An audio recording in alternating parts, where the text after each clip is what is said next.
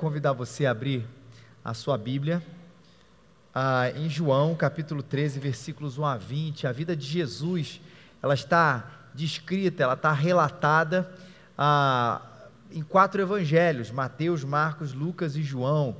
E cada um desses discípulos de Jesus teve o privilégio de escrever um pouco sobre a, a pessoa de Jesus, também focado a quem eles estavam escrevendo. Então, esse é o Evangelho segundo o relato, segundo o escrito de João. No capítulo, é o capítulo 13, e os versículos são os versículos 1 a 20. Os versículos são os números pequenininhos. O capítulo é um número grande, o 13 e de 1 a 20, ele já está marcado. Se você precisa de uma Bíblia, é só levantar a sua mão, nem falei isso. Então, se você precisa de uma Bíblia, levanta a sua mão, mas acho que todo mundo já, já sabia. Eu preciso de mais alguém ali? Também, Daniel? Já achou, já está aí. Tranquilo. Junix ele precisa. Aqui, Junix, está certo. Vamos lá? João capítulo 13, versículos de 1 a 20. Antes da festa da Páscoa, Sabendo Jesus que havia chegado a sua hora de passar desse mundo para o Pai, e tendo amado os seus que estavam no mundo, amou-os até o fim. E enquanto jantavam, o diabo havia posto no coração de Judas, filho de Simão Iscariotes, que traísse Jesus. E sabendo que o Pai lhe entregara tudo nas mãos e que viera de Deus e para Deus estava voltando, Jesus, levantando-se da mesa, tirou o manto, pegando uma toalha, colocou em volta da cintura. E em seguida colocou água numa bacia e começou a lavar os pés dos discípulos e a enxugá-los com a toalha que trazia em volta da cintura.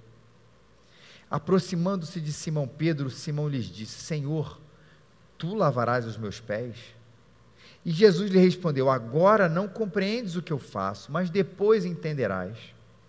E respondeu-lhe Pedro: Nunca lavarás os meus pés. E Jesus lhe disse: Se não te lavar os pés, não terás parte comigo. Então Simão Pedro lhe disse: Senhor, não lave somente os pés, mas também as mãos e a cabeça. E Jesus lhe respondeu: Quem já se banhou, precisa lavar apenas os pés, pois no mais está todo limpo, vós estáis limpos, mas nem todos. Pois ele sabia quem iria traí-lo, por isso disse que nem todos estavam limpos. E tendo lavado os pés, tomou o manto, voltou a sentar-se à mesa e perguntou-lhes aos seus discípulos e a nós hoje: Entendeis o que vos fiz? Vós me chamais mestre e senhor, e fazeis bem, pois eu sou. E se eu, senhor e mestre, lavei os vossos pés, também devias lavar os pés uns dos outros. Pois eu vos dei exemplo para que façais também o mesmo. E em verdade, em verdade vos digo: o escravo não é maior que o seu senhor, nem o mensageiro é maior daquele que o enviou. Se de fato sabeis essas coisas, sereis bem-aventurados se as praticardes. Não me refiro a todos vós, conheço aqueles que escolhi, mas para que se cumprisse a Escritura, o que comia do meu pão traiu-me. Digo-vos isso desde já, antes que aconteça, para que quando acontecer, creais que eu sou. Em verdade, em verdade vos digo: quem receber aquele que eu enviar, estará recebendo a mim e quem me receber estará recebendo aquele que me enviou. Hoje eu quero falar com vocês sobre um assunto que é muito recorrente no domingo, especialmente no domingo à noite. São dois, né? O resultado do Brasileirão, esse é o assunto um. E o assunto dois, que até tem a ver um pouco com isso, é quando acaba aqueles que têm ainda a prática, que já mudou um pouco isso, mas a prática de ver os famosos gols do Fantástico, quando acaba e você desliga a televisão e é domingo à noite, quantos aqui de nós já não tivemos aquela sensação de ai, amanhã é dia de trabalho. Para outros, ah, amanhã é dia de escola. Amanhã é dia de faculdade. E traz uma sensação deprê para a gente de que amanhã não é aquela coisa, ah, que amanhã é um recomeço, quase que um musical da Broadway, ah, amanhã é um recomeço, que dia bom. Não, não é isso. É aquela sensação de que assim, ah, acabou o que era bom, a gente teve domingo na igreja, sábado foi nesse lugar, domingo de tarde foi aquela noite, a gente foi cheio de uma sensação ruim para caramba. E hoje a gente tem falado muito sobre essa coisa do trabalho que tem ganhado ares novos. E uma frase em, espe em especial, ela tem sido muito dita e repetida é, como se fosse a solução para o trabalho. Ela não é cristã, ela é de Confúcio, mas ela é muito de, é, é, divulgada nesse tempo onde as pessoas têm tentado redescobrir o trabalho como prazer. E a frase, muitos de vocês já ouviram, ela diz o seguinte: escolha um trabalho que você ama e você nunca terá que trabalhar um dia sequer na vida. Escolha um trabalho que você ama e você nunca terá que trabalhar um dia sequer na vida. Essa frase ela é enigmática. Porque a princípio, a primeira vez que você escuta ou que você se é, se imbui dela, você diz assim, cara, isso é um barato. É verdade. Tem muita gente com crise de vocação, não vocação pastoral, crise de trabalho, do que, que eu faço, porque a gente pegou essa frase e ela levou um pedestal, que eu mais disse, mas ele é complicado. E que se por um lado, vamos falar um pouquinho dessa história sobre a questão do trabalho, falar um pouquinho da teologia do trabalho hoje aqui, a gente via um ambiente antigamente muito sim opressor, difícil de conviver. Se eu pudesse fazer uma imagem, eu faria a imagem daqueles homens é, com um terno preto, camisa branca e a gravata preta, um chapéuzinho preto, meio anos 40, meio anos 50, batendo aquela máquina rapidinho, rapidinho, rapidinho, e aí toca aquele apito, é hora do almoço, todo mundo sai para comer uma marmita semelhante ou parecida, volta, uma hora de almoço para fazer o quê? Bate seis horas, vão para casa.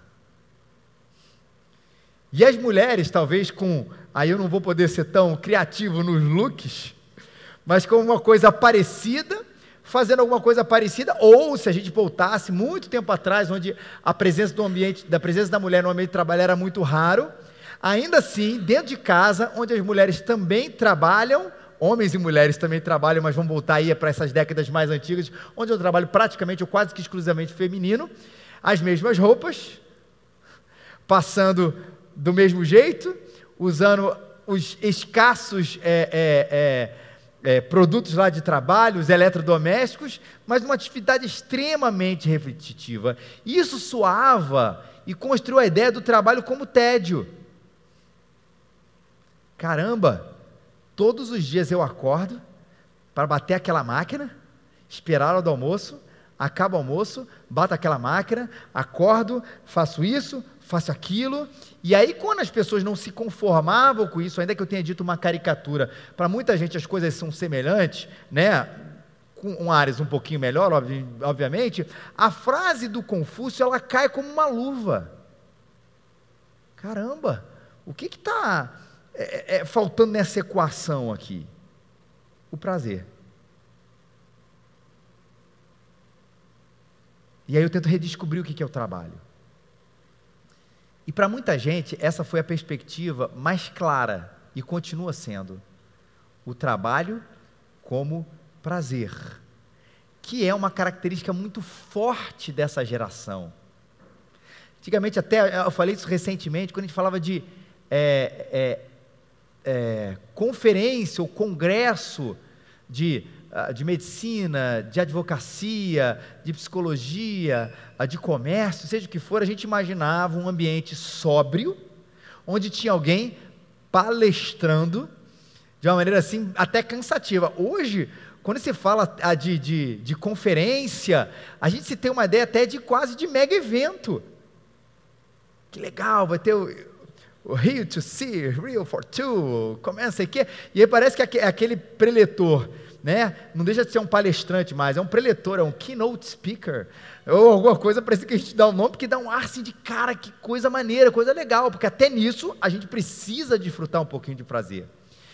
E aí ganho por um lado, porque afinal, se a gente passar pelo menos, pelo menos oito horas do nosso dia nisso, você imagina que se isso for oito horas do nosso dia, for extremamente tedioso, se aquele ambiente de oito horas for só de sofrimento, desânimo, desprazer, cara, é complicado. E essa geração que pregou uma frase antiga e colocou ela num pedestal, ela ganhou um pouco dessa ideia como uma coisa verdadeira. Verdade, legal, mas tem um mais. Mas tem um mais. A percepção equivocada quando eu enxergo o trabalho exclusivamente como prazer. Duas coisas se perdem quando o trabalho é exclusivamente o prazer. Primeiro deles é a ideia do esforço, muito característica também dessa, de alguma parte dessa geração em que a gente vive, né? Porque se é bom, cara, não vou me afadigar em fazer alguma coisa, como estudo, como a, a determinar processos, como é, me esforçar até um pouco mais tarde, durante algum tempo da minha vida, para que esse trabalho seja melhor. A gente vai tirar essa ideia, e como eu já brinquei aqui com várias vezes com você, a gente vai partir para algumas coisas que a gente acha que não tem esforço. Como, por exemplo, a história que eu sempre brinco do cara que vai ser fotógrafo. Achando que ser fotógrafo significa comprar uma câmera cara, ir para a praia, tirar seis fotos, publicar no Instagram e virar milionário. Como se o curso de fotografia não fosse uma coisa séria. E como se o trabalho fosse simplesmente lá da, de apertar. O meu esforço é esse, né? Pronto, depois até faz massagem no dedo porque ficou doendo aqui. Não é isso. Essa perdeu um pouco isso, perdeu aquela, aquela ideia do, do, do, do esforço, ah, do trabalho como alguma coisa que você investe ali o seu tempo, que de vez em quando, sim, de vez em quando não, muitas vezes tem coisa chata demais para fazer, não é, Dilon? Todo mundo tem, todo mundo tem.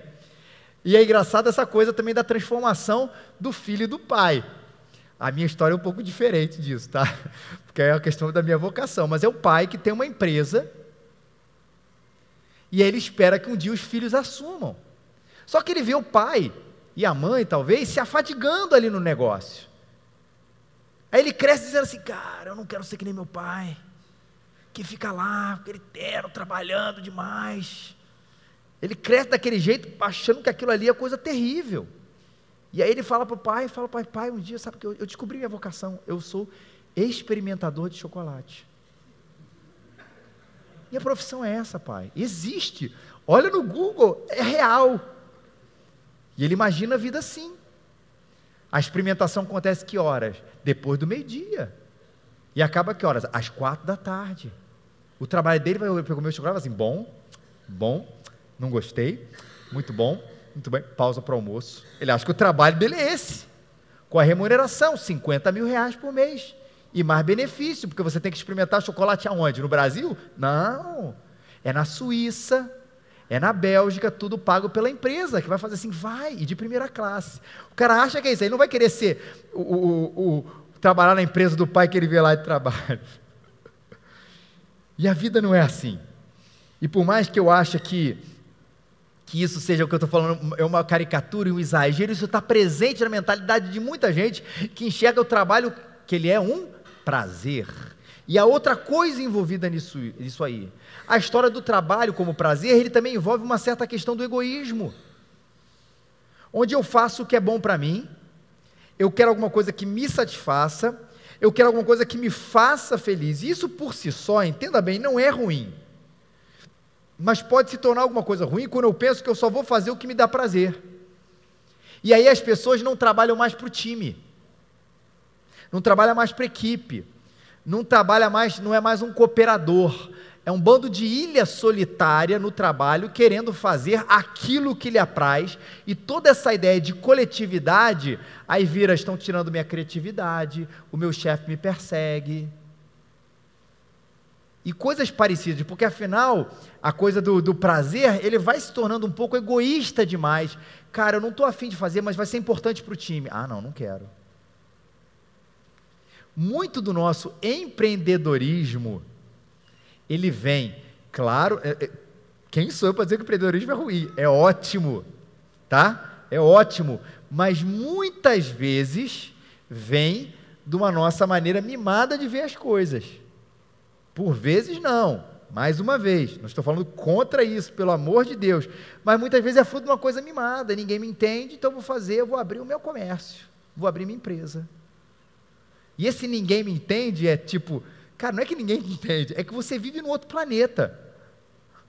No planeta eu, prazer. E a gente no trabalho não existe esse planeta eu prazer. Tem um nós, tem um todo. Então, muita gente acaba indo para esse lado. O outro lado, a ideia do trabalho exclusivamente como dinheiro. Onde você faz assim: que isso, Felipe? Mas eu trabalho também para ganhar dinheiro. Claro. Ninguém está dizendo. Até, lembre disso. O trabalho como exclusivamente como prazer não quer dizer o contraponto não é o trabalho como não prazer. E o trabalho exclusivamente como dinheiro, o contraponto não é o trabalho sem dinheiro. Por favor. Mas essa meta do trabalho como dinheiro tem sido cada vez mais presente hoje em dia. Prazer para essas pessoas? Nem tanto. Desde que eu vá ganhar alguma coisa com isso. Eu posso até, inclusive, me aposentar muito mais cedo e fazer as minhas coisas. Às vezes, muitas vezes é assim, eu vou me esforçar para ter um desprazer para algumas pessoas, mas eu vou poder acumular aqui para depois ter o prazer lá quando eu tiver talvez com 50 anos, com cara de 65, de tanto sofrimento que eu tive, ou não, mas enfim. E a gente está apontando para o perigo desse único lugar, que também é uma ação egoísta, porque afinal você está pensando exclusivamente no seu bolso. E é uma ação predatória de si mesmo, porque eu me mato agora para conseguir uma coisa depois. O trabalho exclusivamente como dinheiro. Os dois poderes estão comprometidos, como vocês já sabem aqui. E eu volto para o trabalho, voltando para Jesus aqui, como um lava-pés, como um paradigma daquilo que Ele quer que a gente faça. Qual o cenário aqui? Jesus está chegando no seu momento, a sua hora, ele reúne ali a, a turma dele, vai falar sobre uma lição importantíssima. Chama para o jantar, está chegando a minha hora, eu quero que vocês aprendam uma coisa. E que hora é essa que Jesus estava chegando? A gente sabe, falou sobre isso o domingo passado, foi que a gente celebrou isso, a hora da Páscoa. Na verdade, a hora da crucificação, perdão, irmãos, a hora da Páscoa, seria a crucificação de Jesus Cristo, melhor assim dizer. Eu vou morrer por vocês. Os pecados serão perdoados. Eu vou morrer pela, pela humanidade, pelos meus filhos. E existia um costume muito comum na época de Jesus, que era de lavar os pés, que era considerado um trabalho menor. Na verdade, um trabalho até humilhante, mas que fazia parte do costume das boas maneiras. Lembra que as pessoas andavam ali naquelas estradas empoeiradas, e aquilo, uma pessoa chegava numa casa, a ideia de lavar os pés era uma ideia de acolhimento, não apenas de higiene, mas uma ideia de acolhimento mais, e trazia uma sensação de frescor, mais era exclusivo para um escravo. Exclusivo não, era reservado para os escravos faziam. E fazer aquilo era uma coisa humilhante para o outro, ainda que fosse uma boa maneira. E quando Jesus, veja bem, quando Jesus se coloca nesse lugar de fazer um trabalho de, de um escravo, aquele pessoal deve ter botado um ponto de interrogação muito grande na sua frente. Ué, por que, que Jesus está fazendo isso? Mas não é de se estranhar. Porque os discípulos, em algumas vezes, já chegaram para o outro, chegaram inclusive para Jesus, e para ter a cara de pau, a arrogância de dizer, a cegueira, na verdade, dizer: Senhor, quem é o maior no reino dos céus? Os discípulos, gente como a gente, como nós aqui, também passava por esse festival de vaidades ao ponto de usar a amizade com Jesus ali para perguntar a ele uma coisa que deveria ser uma vergonha. Imagina assim, Dilon, você acha que eu sou o melhor pregador do mundo? Fala para mim que foi, fala para mim que eu sou, fala para mim que eu sou. Cara, coisa ridícula alguém chegar e falar isso. Quando os discípulos chegam e falam assim, Senhor, quem é o maior no reino dos céus? É, é muito semelhante a isso. Porque a gente sabe, os discípulos não queriam ouvir outra resposta que não fosse Jesus apontar de repente para Pedro e falar assim: Pedro, é você. João, é você. E aí João e Pedro iam ficar absolutamente orgulhosos. Então, os discípulos que eram capazes de perguntar coisas assim, de que era o mais nobre, o filho de Deus mais importante, quando vê o filho de Deus fazendo um trabalho de um escravo, um trabalho humilhante, isso deve ter dado uma humilhada no coração deles. De repente eles perguntaram assim: caramba, como é que um dia, algum ponto, a gente pode perguntar isso para Jesus? Lavando os pés, inclusive, inclusive de quem aqui, gente? De Judas. O Darth Vader universal, o maior vilão da história. O Thanos, né? Melhor falar assim. Mas aí o que, que Jesus está sugerindo ou ensinando aqui com esses para os discípulos, com essa atitude de lavar os pés, e o que, que a gente vai fazer o link com o nosso trabalho? Serviço. Palavra que para a gente traz algumas nuances. Eu lembro, pequeno, toda vez que eu via essa palavra serviço, eu sempre me imaginava o que, que eu posso fazer na igreja que a igreja está aqui para servir, a igreja está aqui para servir, é verdade, vamos carregar isso, vamos carregar aquilo, vamos dar aquela aula, vamos servir com aquilo, aquilo, aquilo. E lembra, isso está incluído, mas Jesus não está falando aqui a, a essa história para dizer como é a gente pode servir na igreja. Jesus não está ensinando aqui a gente para fazer uma tarefa de serviço. Outro ponto importante que sempre enfatizo quando prego nesse texto, não é assim, olha, eu quero que você nesse momento lave o pé do fulano.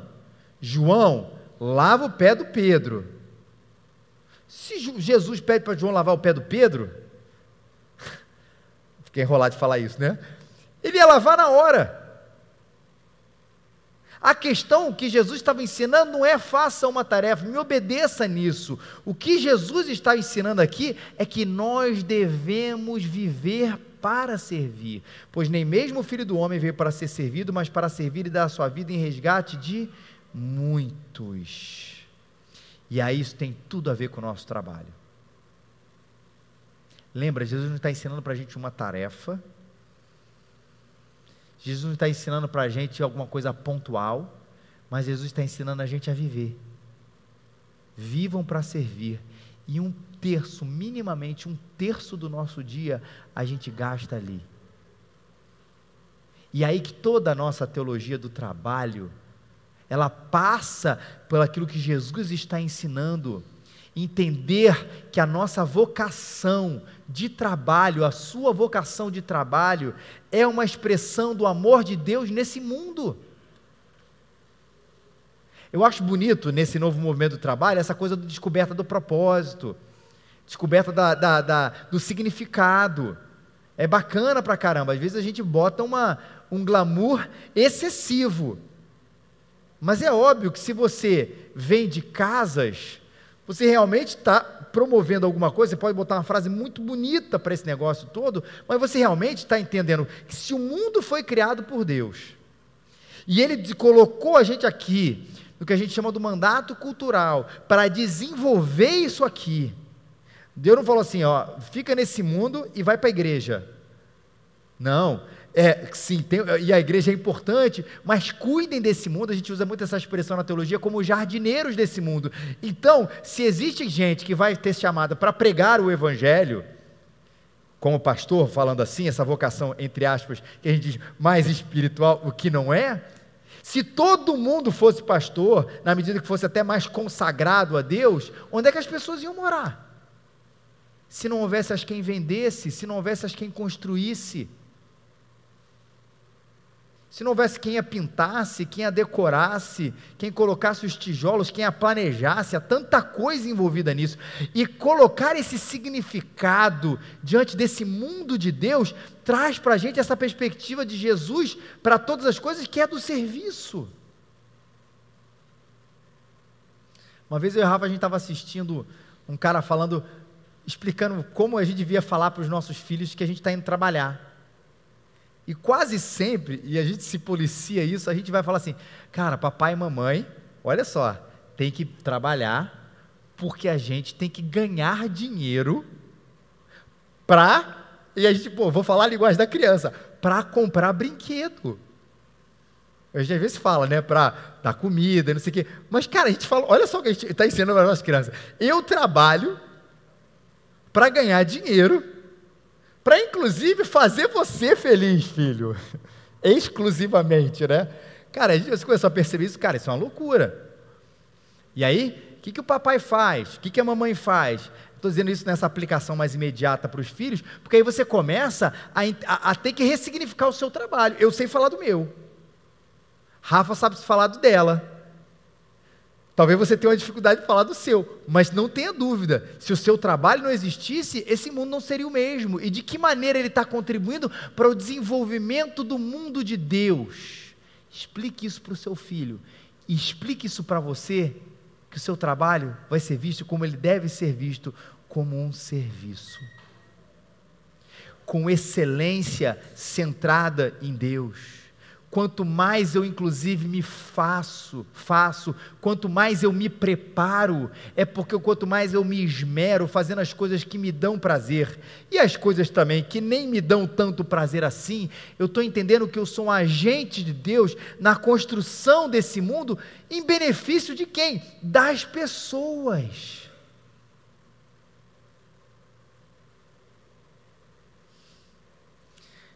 Por favor, se você acha que isso está em contraste em proclamar o evangelho que salva o ser humano, você está absolutamente equivocado. A gente faz as duas coisas.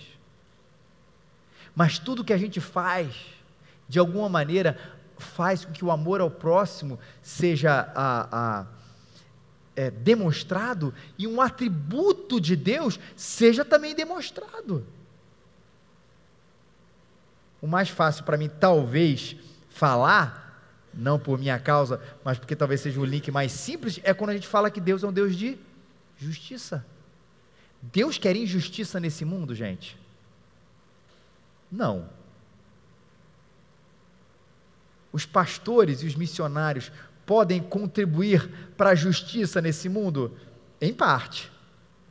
Mas existe um outro grupo de advogados, promotores, juízes e todo mundo que trabalha nesse ambiente que vai conseguir fazer isso com a gente, alguns ativistas, muito melhor do que eu e Davi, por exemplo. Porque essa não é a nossa vocação primária, apesar de, obviamente, poder contribuir para isso de alguma maneira, como qualquer um pode. Então, quando a gente promove justiça, entenda, se eu penso isso como prazer, eu falo assim, por exemplo, advogado, porque eu gosto, tudo bem, que bom que você gosta. Mas eu sou advogado porque eu ganho dinheiro, que bom que você ganha dinheiro. Mas, quando eu entendo, mas eu sou advogado porque eu posso servir ao próximo e demonstrar a justiça de Deus para esse mundo, o trabalho ganha outra perspectiva. Como eu posso mostrar a graça de Deus, o amor, a santidade, o olhar para o homem que enxerga ele como um ser humano digno, o olhar para o casamento. Lucas, a beleza de Deus e a criatividade de Deus nesse mundo. Como? Através daquilo que vocês estão fazendo nem eu que eu e Davi estamos fazendo, está se diminuindo, não, mas colocando mais como vocês estão fazendo dia após dia no trabalho de vocês. É por isso que toda profissão importa, todo trabalho importa, porque de um modo ou de outro, nós estamos aqui para servir a Deus, servindo as pessoas. Repara o que Jesus disse aqui, quando ele lava os pés dos discípulos e diz: lavem os pés uns dos outros. Como quem diz, vai para o mundo, vai para onde você for, ame de maneira prática, servindo com o que há de melhor na proclamação da salvação, sem dúvida nenhuma, e com a construção de um mundo melhor. A gente ama as pessoas pelo serviço, lembre-se, porque nós fomos amados por Ele todo o nosso link, toda a nossa motivação, ela vai desembocar em Jesus Cristo. Veja o que, que Jesus faz. Eu servi a vocês, sirvam um ao outro. Jesus lavou seus pés. Você pode não acreditar nisso, mas Jesus lavou seus pés. Jesus te serviu, morrendo na cruz por você. Jesus te serviu, dando a sua palavra, o seu ministério, tudo para a nossa própria edificação. E Ele está dizendo: vai no mundo e faça a mesma coisa, com a proclamação do Evangelho e com a vocação que você tem para que esse mundo possa ser servido através de você. A esperança do trabalho nesse mundo, e vamos falar um pouquinho mais perto, nessa cidade do Rio de Janeiro, está na transformação do nosso olhar para que o olhar da gente seja o de Deus Recentemente, nessa aula de, de serviço, até falei isso, estava com o Ricardo ali atrás falando sobre isso, na aula de serviço. Falei, e se todo cristão entendesse isso, vai me dizer que o Rio de Janeiro não melhorava? Já falei isso algumas vezes, é a verdade. Se a gente entendesse o que está por detrás da teologia do nosso trabalho, as empresas iam dizer o seguinte: olha, no quesito competência, ok, vamos ver aqui, mas no quesito motivação e empenho, eu quero cristão. Por quê? Porque ele entende por que ele está ali. Porque ele entende esse doar, ele entende aquilo ali como um amor ao próximo. Aliás, quando Paulo vai falar sobre trabalho, já falou isso aqui também, quando vai falar sobre para os chefes, né, para os patrões, patrões, façam isso com dignidade com os seus, com os seus empregados. Empregados trabalham como se fosse para Jesus. Como se Jesus fosse teu chefe, porque de fato ele é. A pregou isso recentemente. Mas que a gente acorde e viva para servir a Deus que a gente ganhe o nosso dinheiro, mas não seja apenas isso, que amanhã a gente tenha prazer, mas que não seja apenas isso, mas que a gente imagine o impacto que teria que se todos os cristãos pensassem e agissem assim. Imagina o que seria do nosso país se todo cristão pensasse e agisse assim. Imagina o que seria da sua vida em termos de motivação para amanhã, se você pensasse, redescobrisse o seu trabalho, discernisse espiritualmente, servindo com força aquele que te serviu para que você pudesse servir ao próximo, às pessoas nesse mundo. Que Deus te abençoe. Vamos ficar de pé.